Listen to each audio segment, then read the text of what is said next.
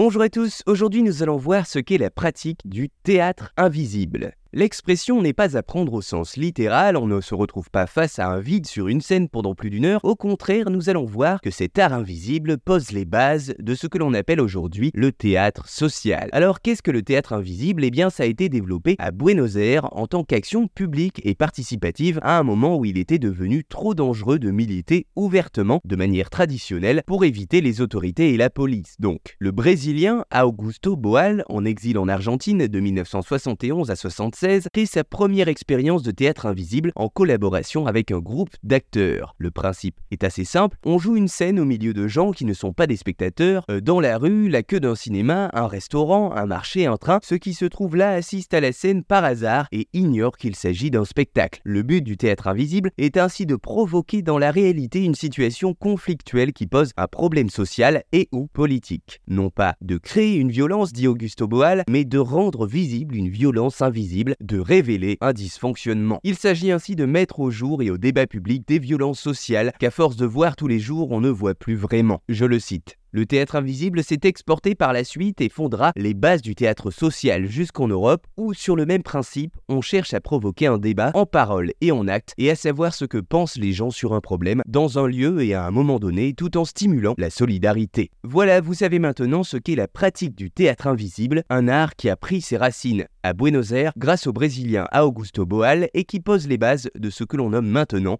le théâtre social.